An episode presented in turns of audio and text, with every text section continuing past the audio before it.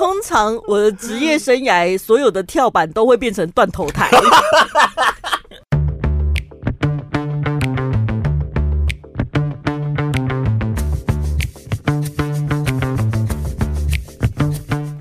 大家好，我是小潘，我是宝拉，又到了一个礼拜我们聊心事的一天，开心的聊天时光。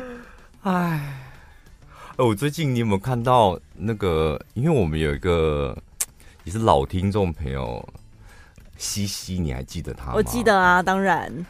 然后。是，他就偷听到我们的 podcast，听就听，怎么叫偷听？没有，我不知道他到底还有没有在听，因为毕竟他真的是很多年前的听众。对，他有这这几年突然消失了，直播之后突然消失了。对，我就所以我不知道他到底有没有在听。然后他就说他听到我们某一集的结尾，我就讲那个阿仔过世的事情。对对，他说他。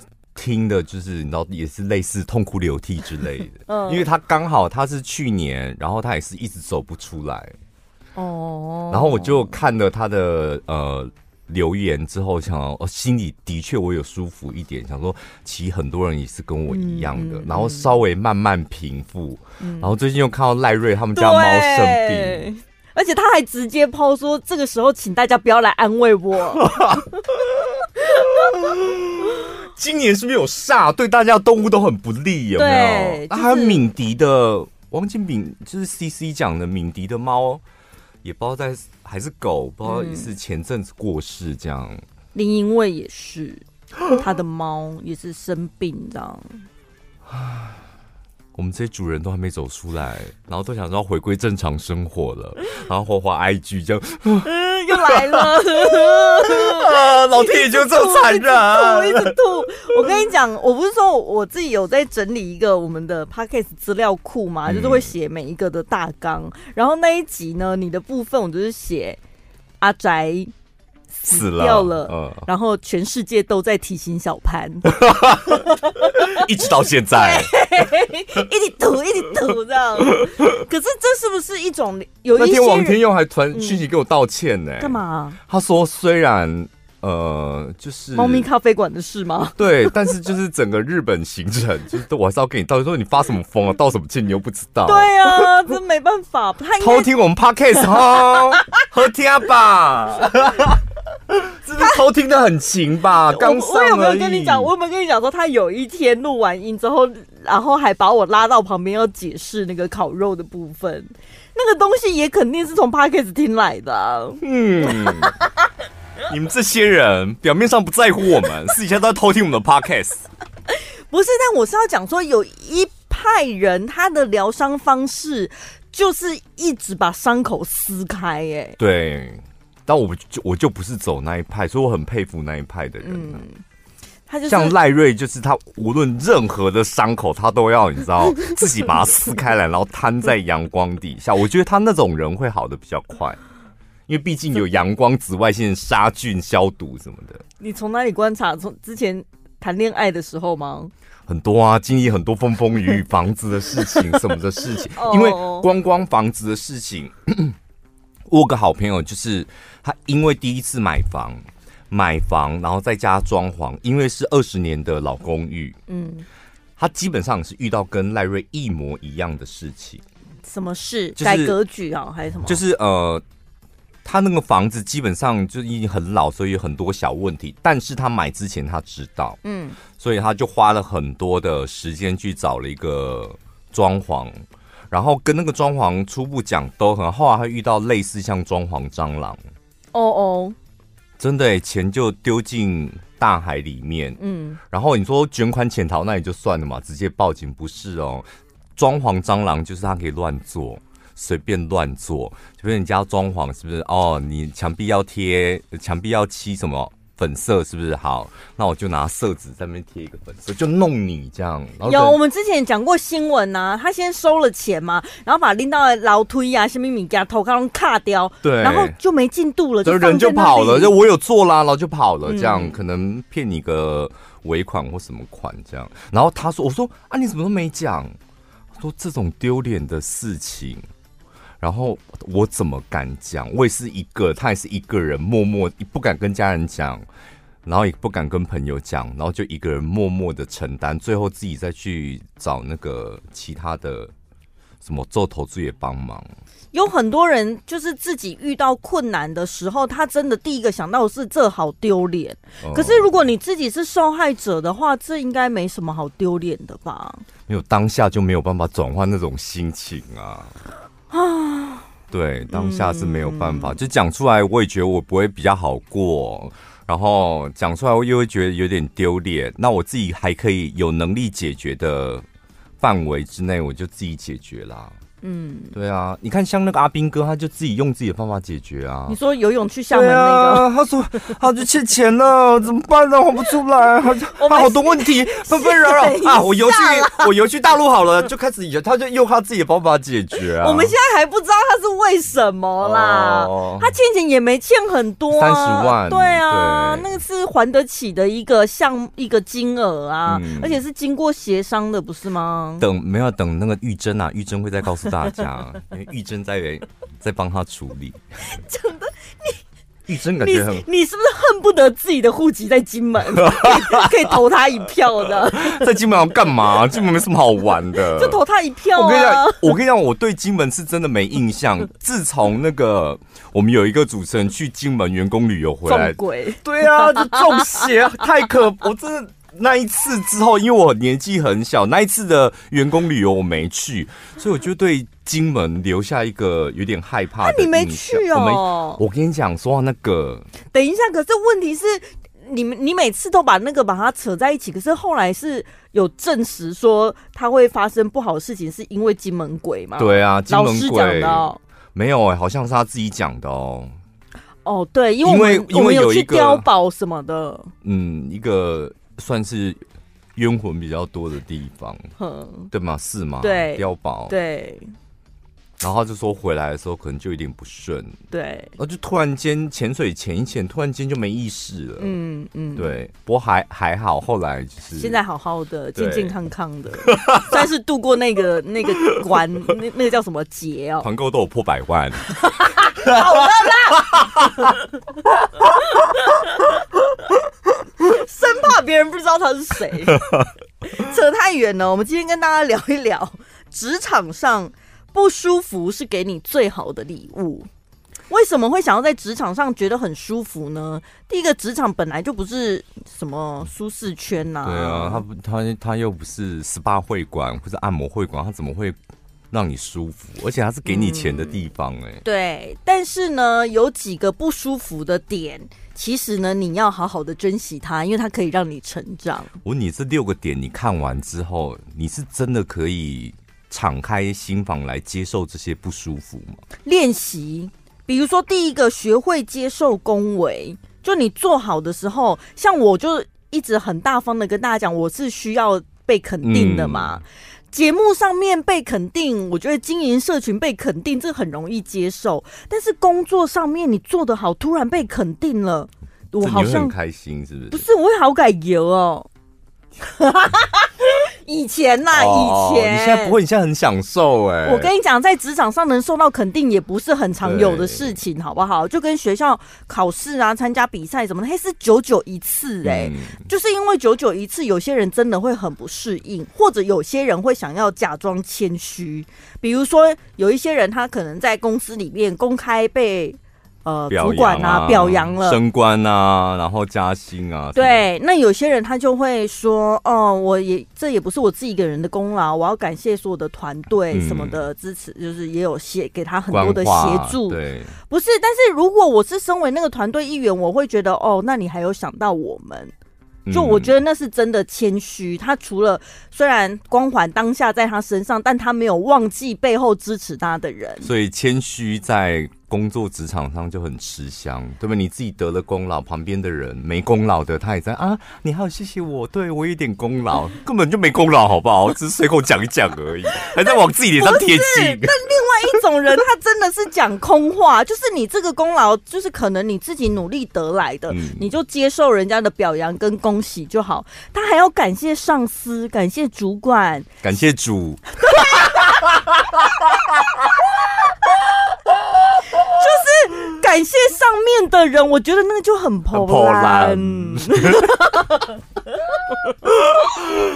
感谢，可是感谢主管是真的一定要吧？我不知道哎、欸，可是他感谢的就是。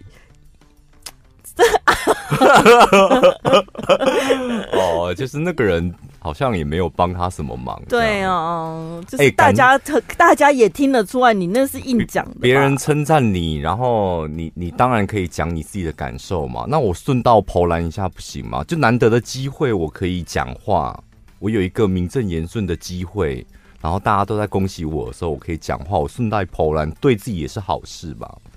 对啦，但是可能我个人、嗯、你也知道，我个性有点奇怪。对，你好像不会跑男呢。而且就是，如果我身为我在台下坐的人，本来看到他。哦，可能被表扬了，嗯、我会真真心觉得哇，很棒哎，怎么这么厉害？但他如果一旦开始抛烂了之后，我就想说啊，干嘛啦？就会扣分呢。因为我跟你讲，你不会抛烂，对不对？会不会？嗯、因为我看过你一两次抛烂，你的脸好僵哦。然后宝拉不要这样子，我好不舒服啊。可是我那时候是什么的契机，突然想抛烂，想练习看看是是？没有，就是没有，就是有一些可能呃，主管或者是。长辈那些很重要的长辈，你记不记得有一年我跟你讲说，陈宝那种场合，如果你 handle 不了，你就要离开 C 位，就是 因为就是一个一个聚餐，可能会有呃。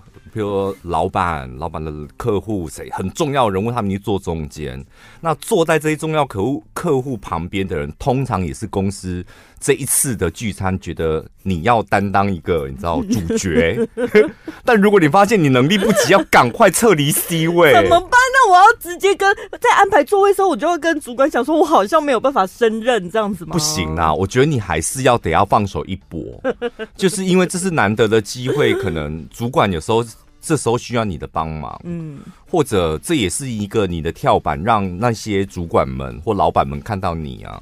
但如果五分钟过去，你发现啊，不要抖，这样不要抖，你就赶快离开。你那一次就是还傻傻坐在那边。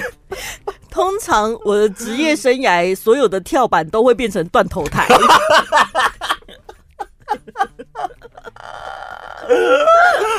真的，而且好几次都被我目睹到，我都觉得好好玩。就陈宝拉信心满满的，他站上跳台哦，就站上去之后，狗头杀来，把他头砍断。可你现在应该还好了吧？我觉得还是一样，还是有一个那那算是一心里的一个，好像一个坎，就是不喜欢，不去、欸，哎、嗯，就是没有这方面技能，要去哪里学习？唉。我那是不是天生的个性啊？还是我不我不知道跟自信有没有关系？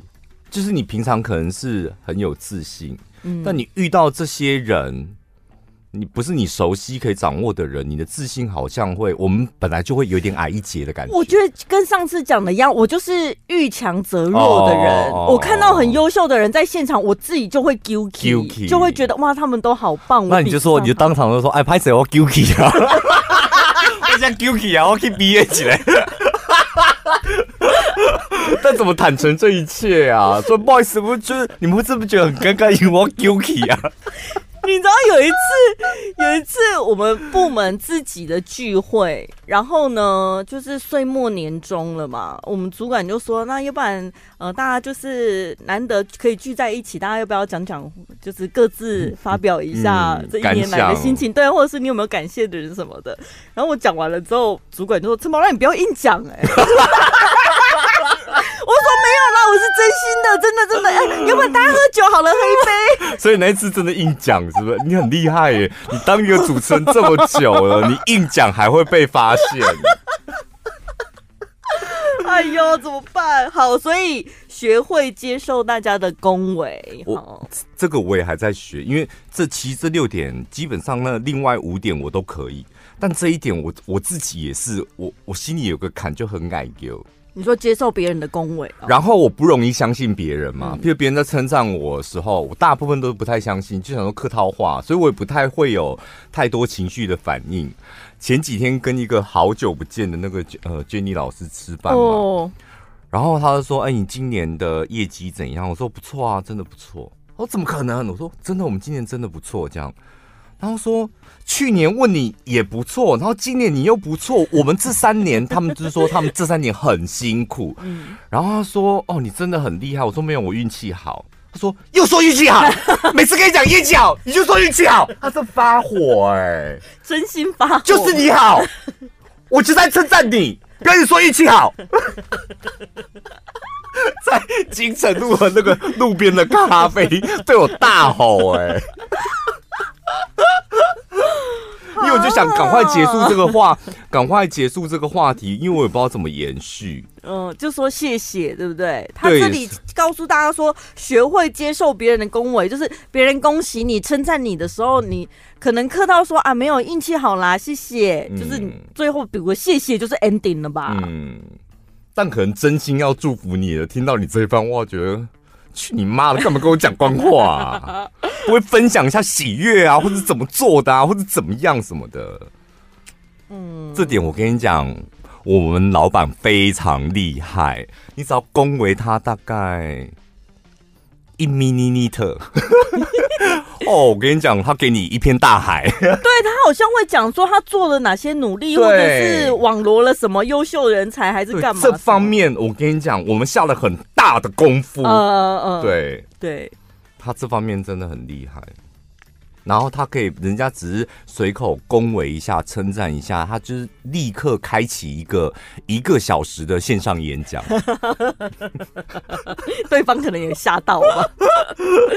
好，再来呢，职场上会让你不舒服的事情，可能就是公开演讲。嗯，但是你这个必须得要好好的练习哦。你要掌握每一次哦，真的每一次，不管什么样的场合，就是你可以站起来。然后，或是你一个人对很多个人讲话，不要害怕，也不要拒绝，即使能力不足，你都要接受。对，像我们公司也是偶尔会有几次让每一个人都有机会公开发表。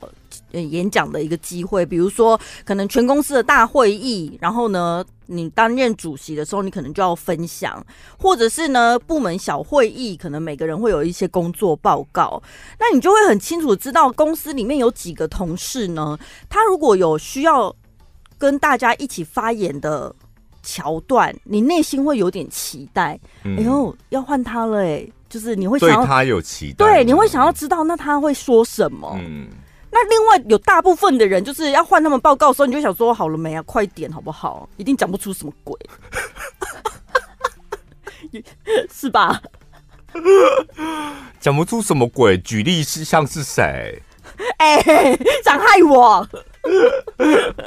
没有，我我因为我是很喜欢听人家，因为毕竟我自己是很会上台讲话的，嗯、所以我也很喜欢听人家上台讲话。嗯。然后不管你表演的好不好，我觉得我都满心期待，是吧？讲得好，我们就可以学到一点东西啊；讲不好，我们内心很雀跃，就想啊，鬼打墙了哈，我不知道怎么结尾哦。可是千篇一律啊，打流水账啊，那种就会很无聊啊。不会啦，我我我我会觉得，哎，你又千篇一律，表示你这一阵子。没有想法，嗯，这一阵子你对工作又没有想法，嗯、哎呦，三年过去了，你还没有想法，啊，怎么办呢？就就我会自己心里跟他对话，这个人，哦、因为真的你，你平常私底下大家都很会讲，嗯、但你人一站起来之后，你开口的一字一句，真的很容易在那几秒钟就被人家夸夸嘎秋。对，就你到底会还是不会？有自信吗？还是没自信？啊，到底是碰轰的呢，还是真实的？嗯，所以一定要多练习。所以呢，他呃，他有提供几个小技巧哦，就是说呢，你要演讲的时候，或者是你明明知道明天有一个会议，你是需要报告的，你要去记住几个关键字，你的内容里面的关键字是什么？你不要用背文章的，背文章第一个就是你可能背的也不好，然后或者是讲的也不生动，然后呢，背文章就是。会觉得更紧张，可以背啦。我跟你讲，没有，但是我是说，有些人的心情是，当你是用背的情况去准备这一次的演说，然后轮到你的时候，那个心情、心理状态会是：好，我接下来要开始背喽。嗯，然后那种感觉就是会，我等下会不会背错？我跟你讲，我遇过这种问题，我就跟那个同事讲说，那表示你背的不够熟。哦，所以要超级熟就不用怕，背到背到基本上你就是从第二段开始，你都可以讲。那你现在从第三段，因为你上台讲话，常常面临到一个问题。他说：“宝拉，你待会上台讲十分钟，然后当天会议你好死不死你排第三个，嗯，轮到你的时候，哎，宝拉不好意思，因为时间有点赶，所以你讲五分钟，你怎么办？”呃，就要砍掉一些内容。对，所以你的段落，你你就是熟到说，那我现在只有五分钟，所以我第一段、第三段跟第八段就好，其他我中间通通都不要。所以你要熟到你可以立刻就组织好原本十分钟的稿子，我现在只讲三分钟，但三分钟的重点我还是可以串联在一起。那你要背非常非常熟，嗯，没有办法说什么。如果一因为一般人他的反应力真的没有这么好。然后你又上台又会紧张，所以如果你刚开始没经验的，不要只写重点。我刚写完重点，你就是 念完重点之后，然后十分钟，然后你三十秒结束了，然后就不知道如何。下来这样，我觉得他意思应该是说，当然你把整个演讲的内容全部都背熟了之后，那我们脑海里会有一个大概的画面嘛？你要把最重点的那个关键字放在你的脑海里面，嗯、然后你要熟到看到那个关键字，你就记得内容是什么东西，这样会对于你的演说比较有帮助。然后还有一个是心理素质的一个建设，就是说你要知道，没有人看你上台是准备要看你失败的吧？有啊，你啊，你刚刚不就这样子？哎、你刚刚说有。有些人就快点好不好？就你呀、啊，还在那边睁眼说瞎话。不是每个人站起来，我都会想说：“哦，好，我来听听你要讲什么。”等下我们看到我们倒带，我们到前面，陈宝刚刚自己讲说没有。有一些人哦，轮到他的时候讲好了啦，快点啦。就是因为我给了他很多次机会，他就一直搞砸、搞砸、搞砸。对，所以心理素质。这种东西就没有办法，神啊、鬼啊、主啊，什么都救不了你。那就是你靠你美，所以我说你逮到机会，你就是要上台。嗯，因为你被打击了很多次，你的心理素质就会越来越强。这样。好，再来呢，第三点就是要让你的工作跟数据为伍，就是把你能够量化的、能够数字化的定目标也好，或者是检视你的工作进度，这会对你非常有帮助。比如说业务单位，你就是直接看你的业绩成长，或者是工作的完成率。你达到了几趴？就就是不要把那什么啊，我好辛苦哦，我每天都在加班，我加班到八点，就不要再讲这种无谓的事情，就是对工作一点帮助都没有，而且别人也不知道怎么定义你。那所以呢，你到底是很厉害还不厉害？嗯，就我们现在我们大家已经懒得讲说哦，你很努力辛苦了，我们懒得讲这个了。所以你就是你要常常手头上要对自己有利的数字。然后对自己不利的那不利的数字，就表示是自己的缺点嘛。所以你手头上要很精准的掌握自己工作的效率、绩效这些数字，那你随时随地才可以跟你的老板谈，跟你的客户谈啊。要加薪的时候，老板问一句说：“宝拉，你想加薪吗？”当然想啊。那你报告一下你今年的表现，你要讲什么？对，就是这时候就把你的大数据咣撒出来，这样。我成长了这么多，所以我的薪资也应该要加多少，对不对？嗯，老板，你觉得呢？我觉得不错啊，我觉得你表现的很好，而且很辛苦，辛苦你了哦。谢谢老板。嗯？拜拜。哎，你就是三句话就然后加多少钱啦？我们刚刚只是大概的让大家了解，对，就是说你你尤其是自己的有关于自己的数字量化的东西，一定要掌握的非常精准。讲个题外话，我刚刚讲的那个是千真万确的例子。什么东西？你说要加薪哦？对，我私底下不是跟你讲过吗？嗯、某某同事已经确定好，大概百分之八十九十就是要加薪了。嗯，然后呢，我们要加薪的步骤是这样，就是 可能老板会提，或是主管会提。然后提完，老板跟主管可能达成的共识，好，那我们就给他加薪，但是加多少由老板决定。嗯，然后到老板面前，老板就丢这个问题啊，问那个员工，宝拉，那你觉得、嗯、你今年表现得怎么样？嗯，然后他就讲官话很好啊，我很努力，我很认真什么的，然后就开始，老板就反问，老板就想要知道数字嘛，就是那你知道你今年做了多少业绩吗？第一个问题，嗯。那你知道你平均一个月做多少业绩吗？第二个问题，那你知道你现在的年薪是多少吗？第三个问题，没有一个数字答得出来的。而且这三个不算太刁难的题目，因为都是自己的嘛。啊、你自己的业绩是多少，然后营业额是多少，然后你自己的年薪是多少，最后结论就是你自己的年薪嘛。你知道你自己的年薪，那我现在帮你加五趴、十趴还是十五趴，嗯，你会满意？都没有，最后零。既然他都没想法，那就算喽。啊，我当下都觉得好可惜。但我有另外一个问题哦，好，我现在懂得用数据来检视自己的工作能力了。那如果我想要有成长，我当然是定目标嘛。定了目标，结果发现没有达到，那怎么办？自己定的，自己自己定的，自己定的目标没达到又不会怎么样，是我自己定，又不是 老板给你的目标没有达到，老板可以有权利说，那我这个月少一点钱给你，是吧？嗯。然后你工作表现不佳，我自己定的目标就是我自己。想要给自己压力跟成长的机会啊，没有达到，就是下次再努力就好了。所以你不会因此打击自己？为什么要打击自己？我比那些拜托每天都是不不休的，就是没有目标的好太多了。我会给自己定目标，哎，对。所以如果没有达到的话，你就再继续加油就可以。而且我跟你讲，不用担心，就是如果你的老板同呃或是主管，他看到你自己给他定给自己定目标，你介意的点是。全部人都知道我自己定的目标我没有达到，主管也知道了，那怎么办？你你应该介意的点是这个吧？对，如果开会的时候曾经公开讲过的话呢？我真的觉得在主管的眼里，这真的不算什么，就是没有达成目标，这不就是天经地义的事吗？为什么？怎么会天经地义？因为你的能力就在这边，我很清楚啊。Oh. 那你给自己设了一个门槛，你表示你要突破嘛？嗯，你没有突破，对我公司来讲没有影响啊。因为你，你还是原本的你，但是你起对公司来讲，你起码有一颗想突破的心。嗯，这一次没突破，我们就来看看，那他面对挫折时候，他的解决方法是什么？一字不提吗？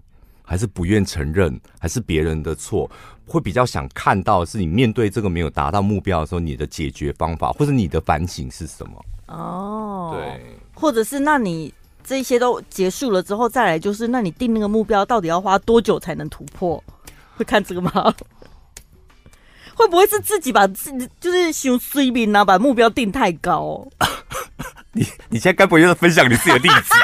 你怎么你怎么每次都很像在问自己问题呀、我都是靠着录 podcast 的时候在疗愈自己，做一个什么心理疗程？好，那你大概讲一下，你最近打算预定一个什么样的目标？是你觉得好像有点超出自己能力范围之外的吗？没有，我只是在提问啦。嗯、对，会不会有人真的定了目标，后来发现真的一直无法达成？是不是自己目标定太高？当然啊，检视自己目标，因为定定目标就是你到底了解你自己多少，嗯，或是你了解公司多少或能力多少。所以你可以先看你距离那个目标差距是多少嘛，嗯，对不对？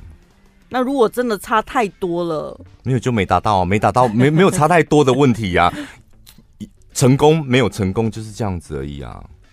哦，真的就是可能在老板的眼里，他就是哦有没有。达成跟没达成这样，嗯嗯、啊？你说啊，没有做七十趴，七十趴还是没达成啊？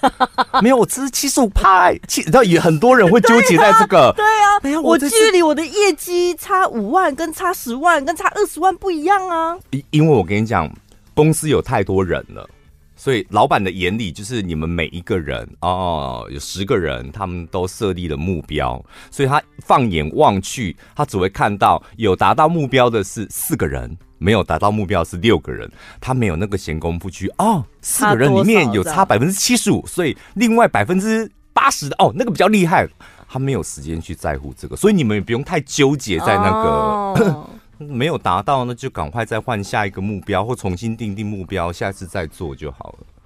这样子感觉比较舒心呢，简单一点，你有没有觉得？对，要不然好多工作上的压力其实都是自己来的。对啊，所以我们说，哎、欸，让你的工作跟数据为伍，不是要再增加你的压力，其实反而有把量化了，量化之后你会比较轻松。嗯。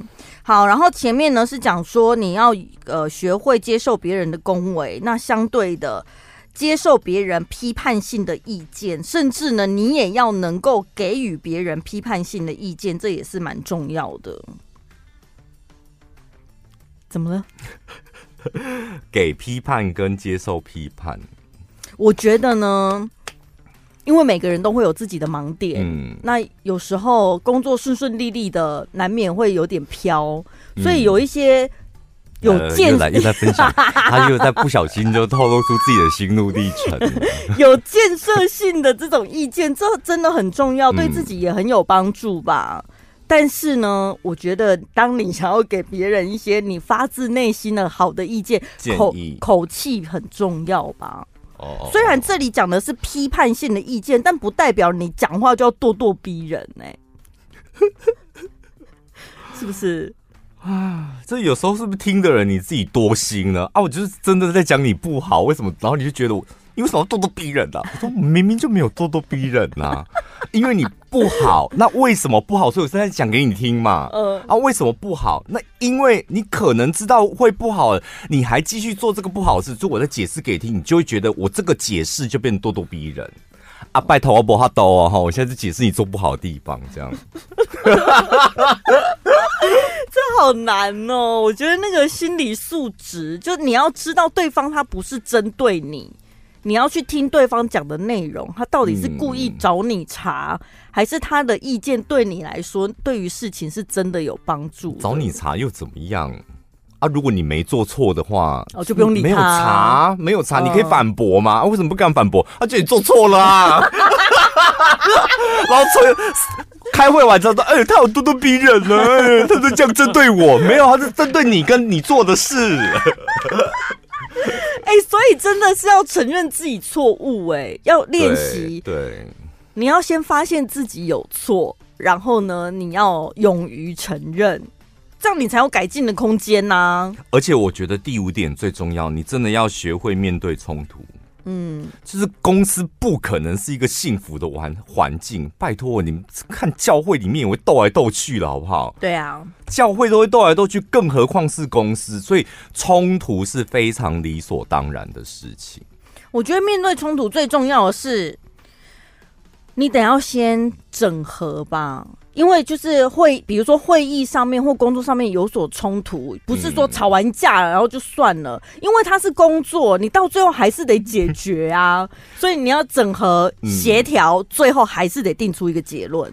我我跟你讲，就是因为工作上的冲突我很常遇到，嗯，但是我我个人的经验是真的觉得会议上面的冲突，你既然现在有冲突了，吵架了嘛，那你要吵干净。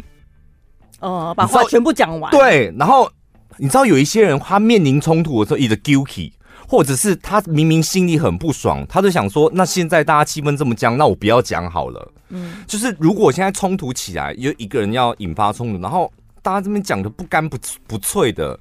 对，我觉得我也做的不好，那这方面我会改进。你到底想改进什么？你知道有很多人会用这种话来搪塞，就这个冲突没冲干净，就是问题也没解决完。嗯、所以我觉得就是我是就会变成像立法院朝野协商破裂，下次再议，到底要议到什么时候？因为就是我当我觉得哎，好像我现在讲这一番话会引发冲突，然后我就会先讲嘛，然后讲完之后发现哦。冲突来了，现在就是开始要冲突，我就会尽量在会议上把它冲得一干二净，这样，因为冲干净之后，就像你刚刚讲的，问题点在哪里就很清楚了嘛。那问题点在哪里，那该怎么解决也就很清楚了嘛。嗯，那花多久时间解决，那也很清楚了。所以冲干净很重要，所以不要害怕冲突，哎。不要害怕，我觉得我们又没有杀人放火，干嘛害怕冲突？嗯、对，害怕冲突了，就是或是鼓励大家就不要冲突的，通常是比较胆小的人，会不会？对啊，哎、欸，讲了感觉好像用讲的很容易，但是讲真的，如果实际遇到，真的会觉得哦，好不舒服哦。我跟你讲，这种东西要学真的有点难，可能是因为我们家从小。小嗯，大家庭、啊、人很多，人很多，那人很多，你要发表意见，没人要听你，因为人就这么多啊。是一个家族聚会，常常就是二十个人、三十个人，从小就这样嘛。所以你要讲话，没人要听你啊。然后你你冲突了，你要发表意见，没人要听你，所以你就得要可能很大声、很理直气壮，从小就养成这个习惯。嗯，然后你要让别人看见你，就要大动作。或是不怕什么的。不过，嗯，我之前看那个有一个职场作家出的一本书，里面有讲说，职场越舒适，你的生活就会越不舒适。嗯。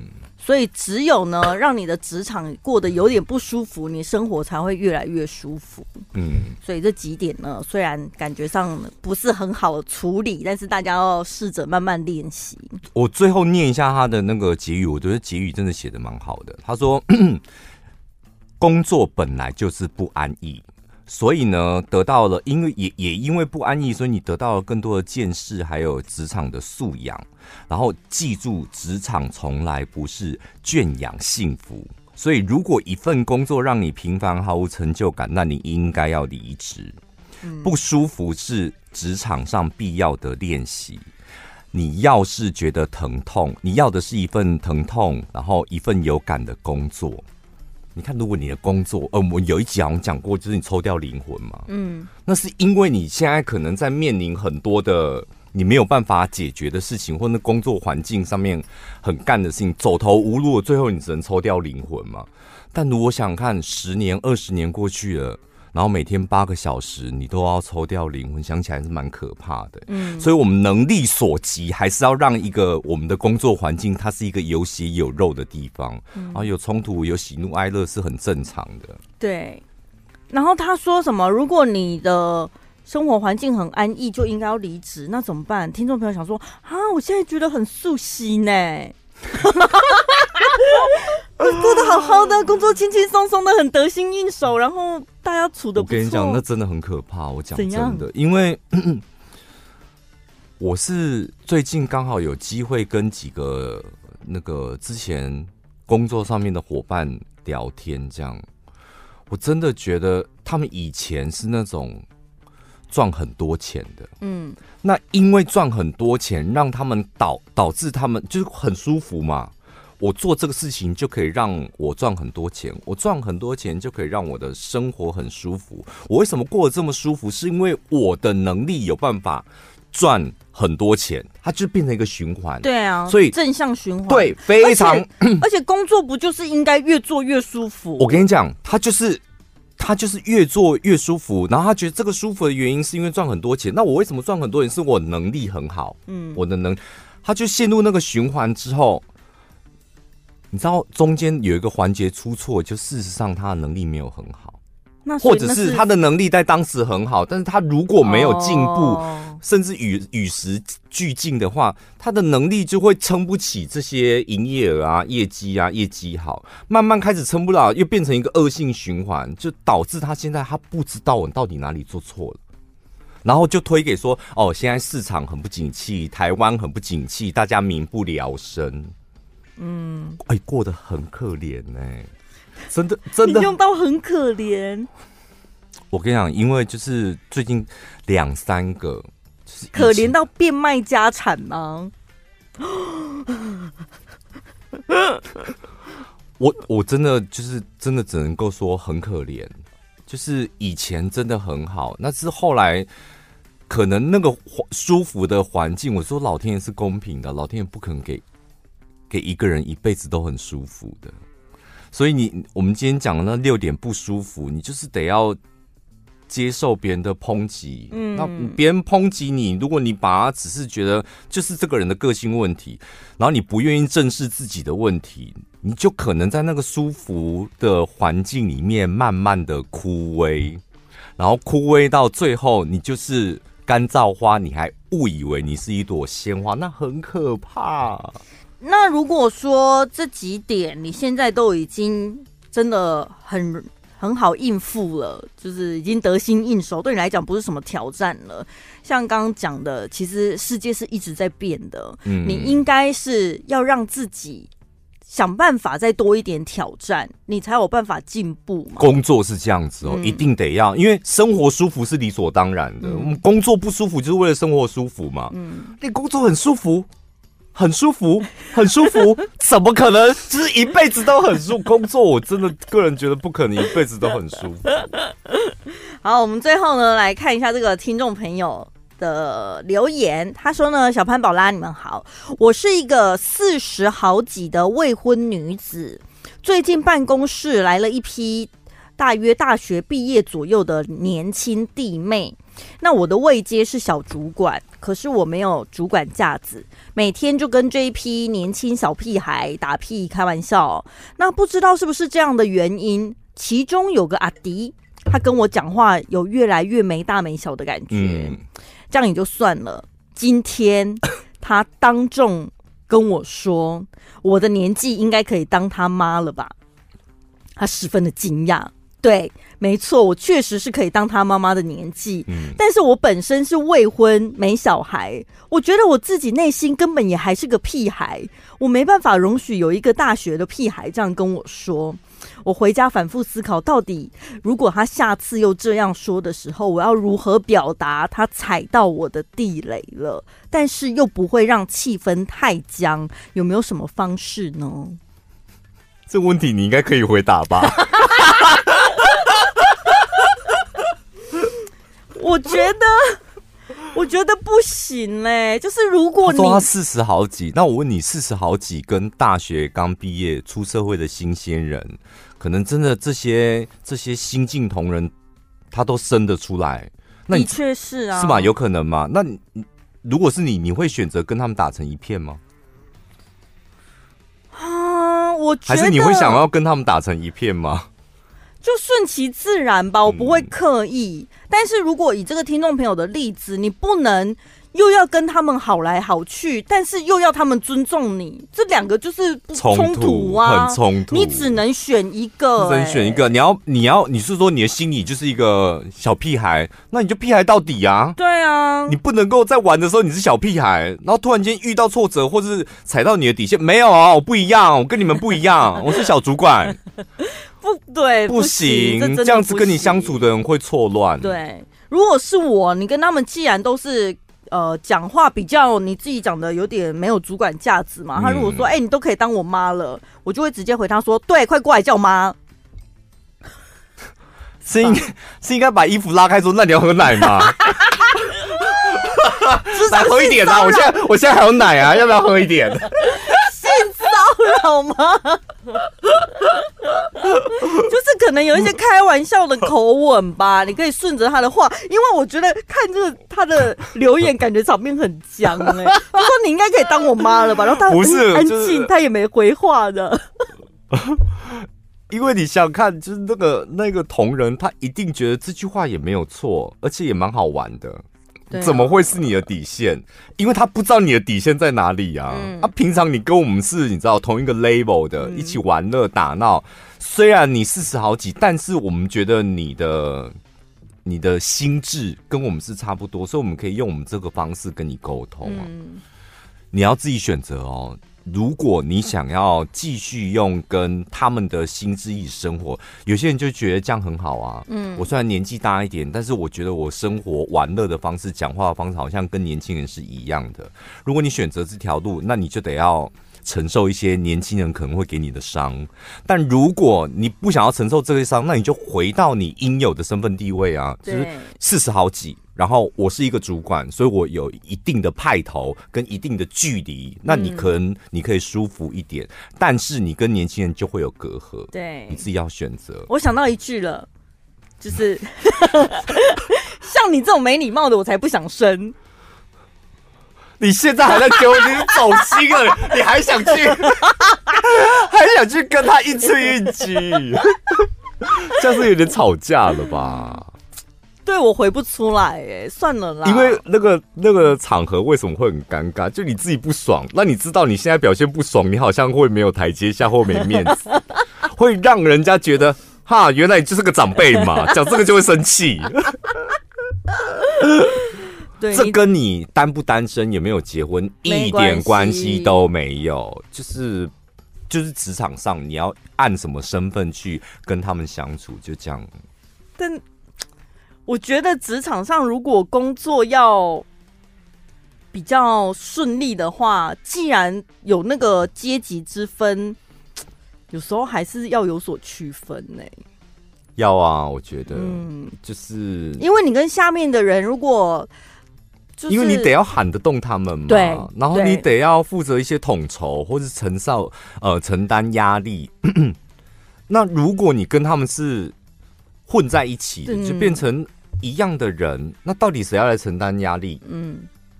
那你有办法承？你说哦，我承担。他说你你有你怎么？为什么你可以？就他们反而会质疑你，你知道吗？如果说这个同事，这个这个听众朋友，他跟他们的那个年轻小伙子，嗯，就如果混的混到最后，大家觉得大家是一样的人的话，那可能做事情会有点不太好做。你可以跟他们感情融洽。但是你也要适时的表现出，对他们而言，你是有肩膀有担当的，嗯，对不对？你你是一个支撑他们的一个小主管，嗯，像他们的妈一样，让姐姐就好了啦。又爆炸，就是你还是要展现出你的专业能力的部分，让他们是虽然跟你很融洽，但是他们内心还是尊敬你的，嗯，这样子我觉得会比较好一点。好了，下礼拜见了，拜拜。